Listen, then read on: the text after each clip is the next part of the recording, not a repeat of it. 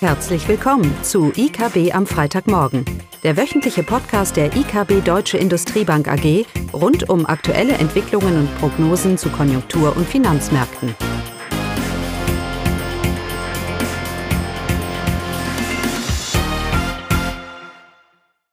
Willkommen zu IKB am Freitagmorgen, heute mit Caroline und mir, Eugenie.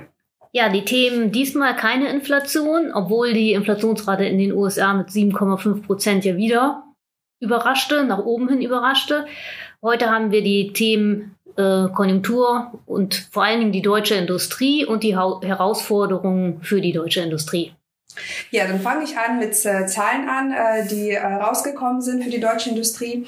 Äh, die Produktion im verarbeitenden Gewerbe hat sich im Dezember kaum verändert äh, und ist nur ganz leicht um 0,3 Prozent zum Vormonat gesunken.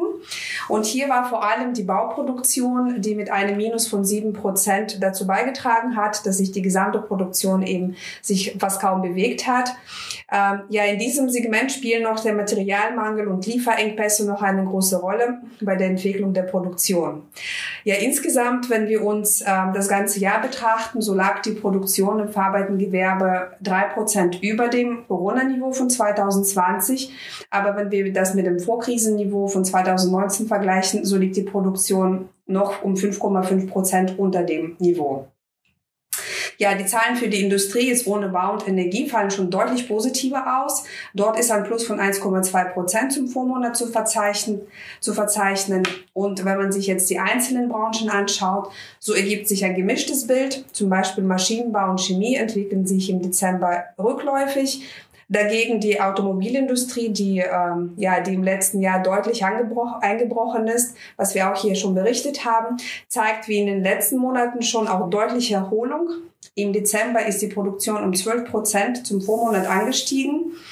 Ähm, aber trotz dieser Erholung, die ähm, in den letzten Monaten zu verzeichnen war, liegt die Produktion in der Automobilindustrie immer noch fast 30 Prozent unter dem Vorkrisenniveau. Also dort ist noch ein großer Aufholungsbedarf. Aber zumindest diese jüngste Entwicklung, also an der jüngsten Entwicklung kann man so als positives Zeichen deuten, dass die Problematik bei der ähm, Vorproduktenlieferung zumindest zum Teil gelöst zu sein scheint, obwohl immer noch zwei Drittel der Unternehmen äh, laut der Umfrage immer noch unter dem Materialmangel leiden. Aber so sinkt ähm, diese Zahl der Unternehmen äh, im Vergleich äh, im Monat davor. Ja, und ein weiteres Zeichen, das ähm, auf einen Aufschwung in der Industrie für dieses Jahr hindeutet, ist die Auftragslage. Im Dezember sind die Aufträge um 2,8 Prozent zum Vormonat angestiegen und der äh, Anstieg resultierte vor allem aus den Inlandsbestellungen. Äh, und wenn wir da im Jahresvergleich äh, letztes Jahr zu 2020 anschauen, so sind die Aufträge um fast 18 Prozent angestiegen und das Vorkrisenniveau wurde um fast 10 Prozent überschritten.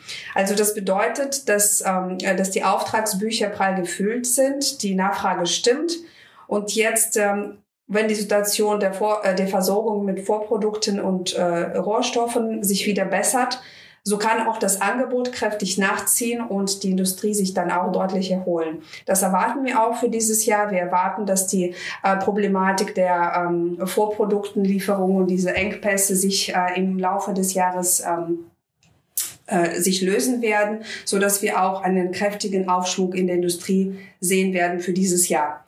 Ja, die Frage ist jetzt auch, wie sieht es mittelfristig aus? Ja, die deutsche Wirtschaft oder auch die deutsche Industrie ähm, steht vor großen Herausforderungen. Wir haben die Klimawende. Die Klima Klimawende ist erst einmal beschlossen worden und der Transformationsprozess zur Klimaneutralität, der muss nun umgesetzt werden. Dies mag durchaus eine gute Entscheidung gewesen sein, aber hierbei wird vielfach suggeriert, der, dieser Umbau sei keine Belastung für die Wirtschaft, sondern sei ein Wachstumsprogramm für die Wirtschaft und für die deutsche Industrie. Und tatsächlich die Umstellung der Produktion auf klimaschonende Technologien äh, das erfordert immense Investitionen. Aktuelle Schätzungen von der KfW gehen von einem grundsätzlichen Investitionsbedarf äh, von bis zu 5 Billionen Euro aus bis 2045. Äh, pro Jahr sind das dann 191 Milliarden Euro, die investiert werden müssen.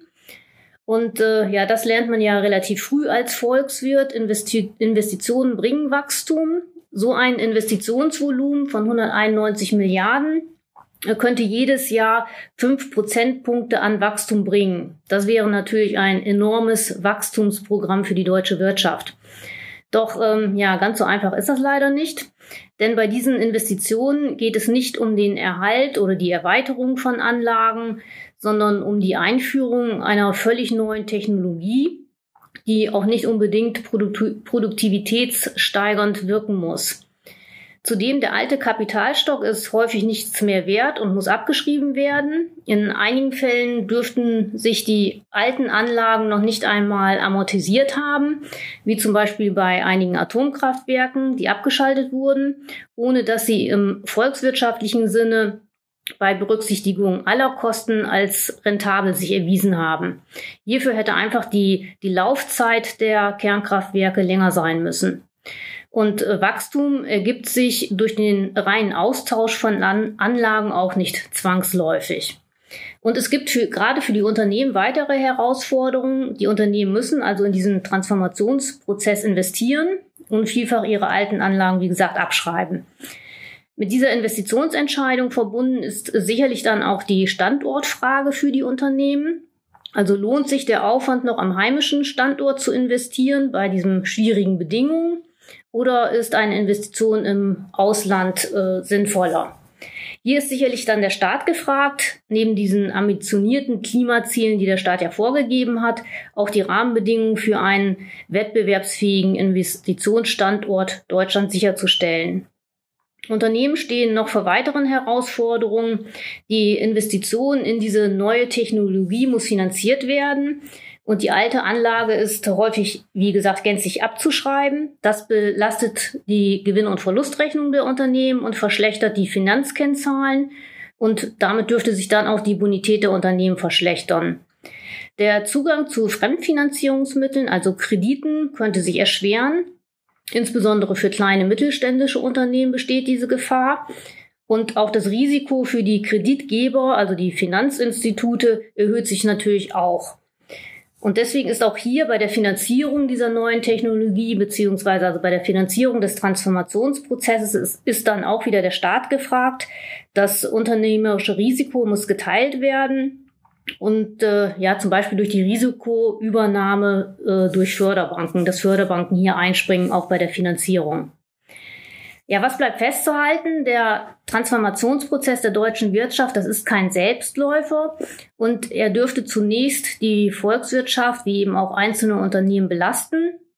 Der gesamte Kapitalstock, wie gesagt, steht auf dem Prüfstand beziehungsweise vor einer grundsätzlichen Neugestaltung. Und das ist verbunden mit einem erhöhten Risiko, da ja in einer völlig neuen Technologie investiert werden muss und äh, mit einem hohen Abschreibungsbedarf auf die alten Anlagen, also einer Verschlechterung der Finanzkennzahlen, ist ebenfalls zu rechnen und damit mit einer Bonitätsverschlechterung der Unternehmen. Zudem dürfte bei jeder Investition der Standort Deutschland, wie gesagt, auf dem Prüfstand stehen. Also ganz so einfach und ohne Belastungen äh, wird die Klimawende in Deutschland also nicht ablaufen. Äh, ausführlicher nehmen wir hierzu Stellung in einer Kapitalmarkt-News und den Link finden Sie, da, finden Sie dann auch unterhalb des Podcasts. Ja, das wär's dann für heute. Schönes Wochenende. Schönes Wochenende. Tschüss. Das war das wöchentliche IKB am Freitagmorgen. Sie wollen immer über neue Ausgaben informiert bleiben?